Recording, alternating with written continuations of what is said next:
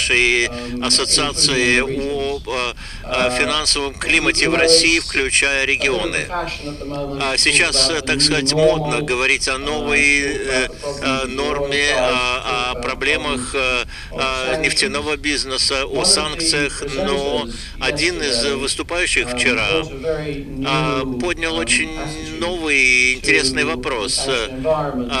Как работать в санкционной среде, в э, с девальвированным э, рублем. И это был очень свежий взгляд. Он вот что сказал, по сути. И нас, для нас это отличные новости, кстати говоря.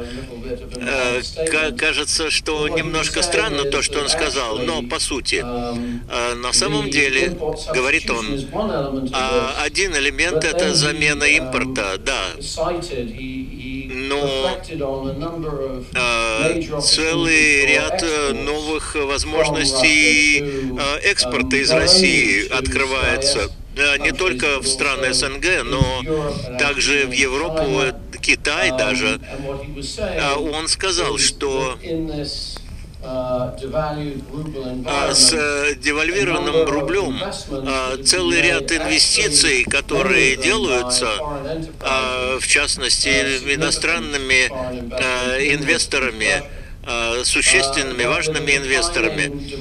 Э, при падении спроса в России, но теперь при возможности предложить очень конкурентоспособные товары а для экспорта. Э, именно эта экспортная нацеленность такого подхода, я еще раз повторю, она очень вдохновляет.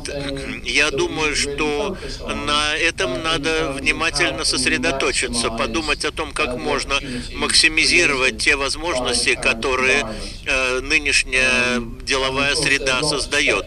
Конечно, по этому поводу очень много рассуждений э, говорят о том, что а вот с новым президентом Соединенных Штатов э, э, эта среда изменится, но я думаю, что э, пока преждевременно об этом говорить. Так вот теперь к сути моего выступления. А какие же существуют возможности для регионов а, совершить этот самый а, прыжок? И вот тут я перехожу к этой самой теме финтеков. Я не очень вдохновляюсь долговременными программами, которые говорят 2025-30 год. Вот финтех – это гораздо более близкая перспектива, и, по сути дела, идет о том, а, чтобы банки а, вышли из своей привычной ниши тех продуктов, которые они предлагают, и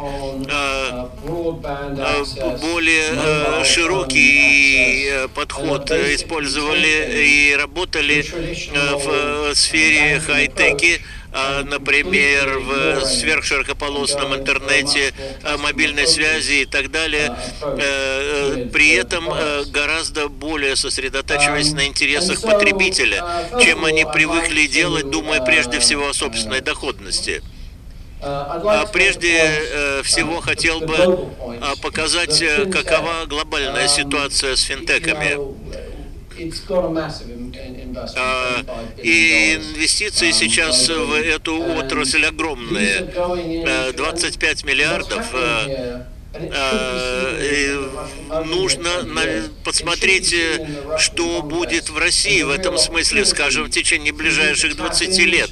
Это действительно новая, совершенно новая возможность э, получить финансовый, абсолютно новый финансовый источник. Это относится прежде всего к молодым российским предпринимателям.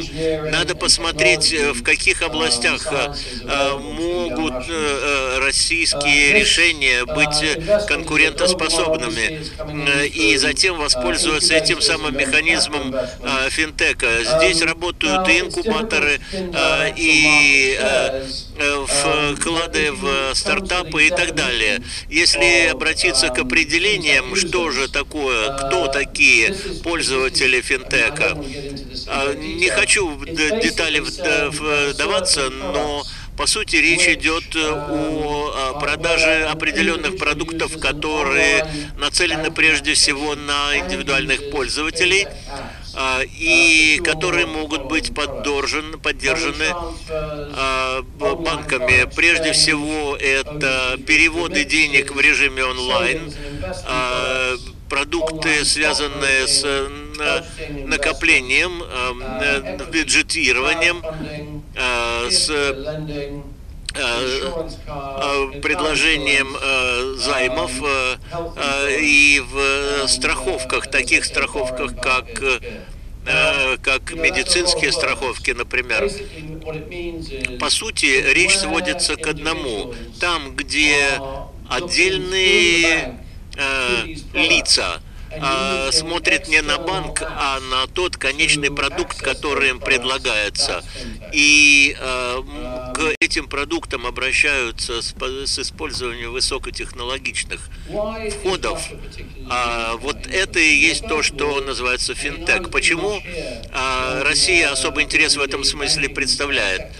А, в 95 году, может быть, даже раньше, когда а, только начинался банковский бизнес России, а, а, было много перспектив, но а, правила игры меняются очень быстро. Понимаете, когда вы нагружены большим багажом, это вас заставляет думать э, иначе.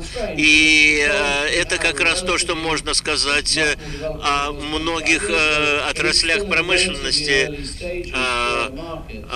России. А с другой стороны, готовность молодых людей развивать новые продукты позволяет новые отрасли рынка, новые разделы рынка очень быстро развивать.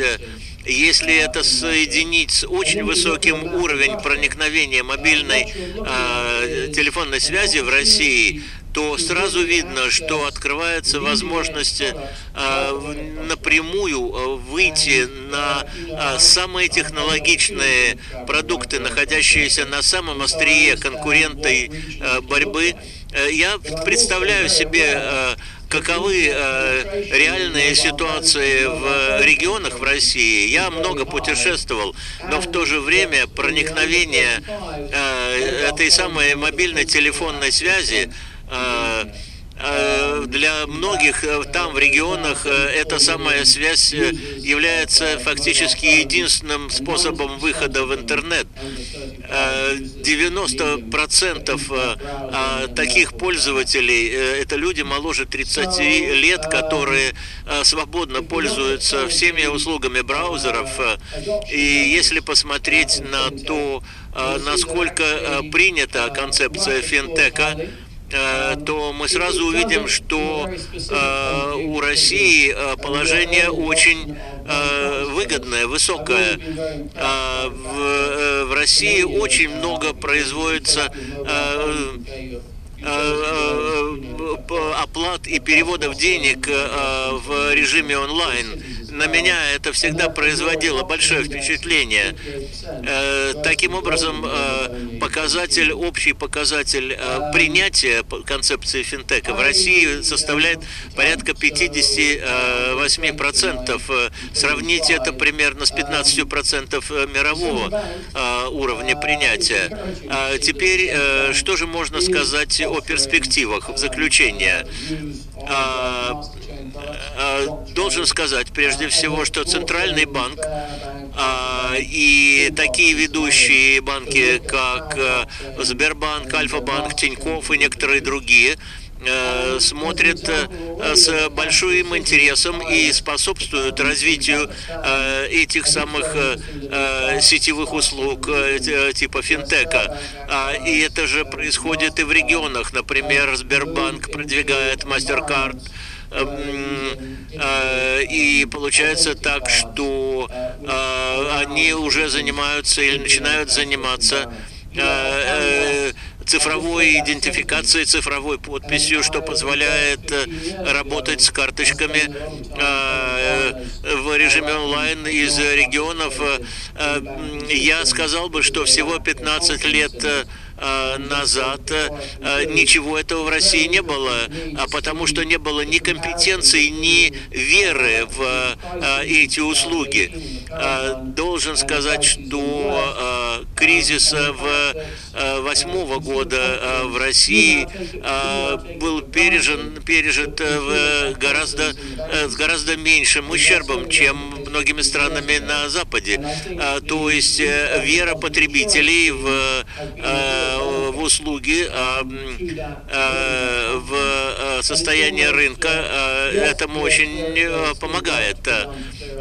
Да, понятно, нужно по-прежнему разбираться с малыми банками, но в то же время уровень принятия новой финансовой системы очень высок. Так что в заключение я скажу, что, по моему мнению, Россия Э, имеет э, не только э, инфраструктуру для проникновения интернета, не только потому, что у нее есть высокий уровень проникновения мобильной телефонной связи, но потому что